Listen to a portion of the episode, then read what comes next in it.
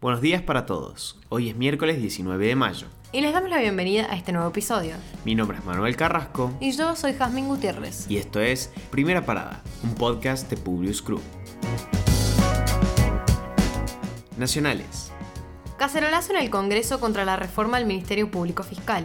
La mayor parte de los reclamos están relacionados a los cambios que la iniciativa plantea para elegir y remover al Procurador General de la Nación. Ese puesto es ocupado interinamente por Eduardo Casal, a quien el oficialismo quiere reemplazar. En esa dirección, Alberto Fernández propuso al juez federal Daniel Rafecas que este lunes ratificó que se bajará de la postulación si el kirchnerismo cambia la mayoría para su aprobación en el Senado. Coparticipación. Nación y Ciudad acordaron crear equipos técnicos y continuarán el diálogo. El ministro de Economía de la Nación, Martín Guzmán, el de Interior, Eduardo Guado de Pedro, y el jefe de gobierno de la ciudad, Horacio Rodríguez Larreta, mantuvieron esta tarde una reunión en Casa Rosada. El objetivo es llegar a una solución respecto a los fondos redistribuidos por el Ejecutivo.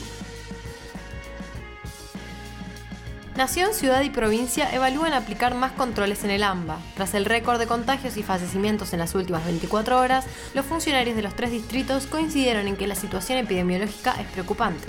No se evalúa volver a fase 1, pero consideran necesarias medidas adicionales a las que rigen hasta el viernes. Alberto Fernández, la libertad que invocan algunos nos lleva a los contagios y a las muertes. En un acto donde se sorteó una nueva línea de créditos casa propia, el presidente criticó a quienes pedían el fin de las restricciones ante la segunda ola de coronavirus.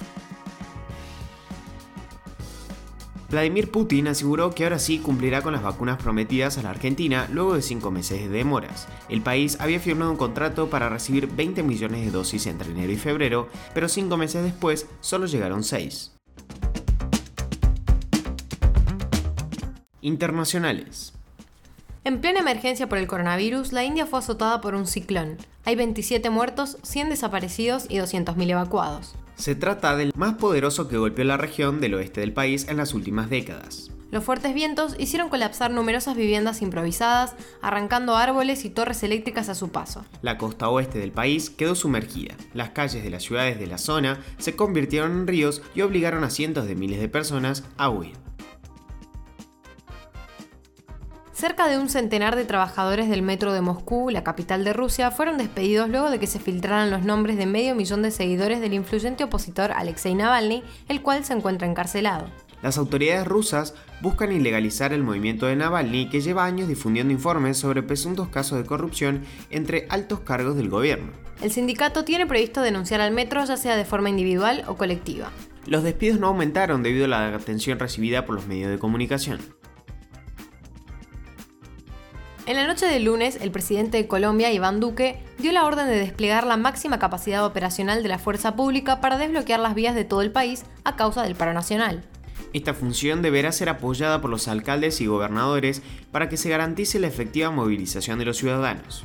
El líder opositor, Gustavo Petro, fue contundente con su pronunciamiento y señaló que esa orden generará una matanza.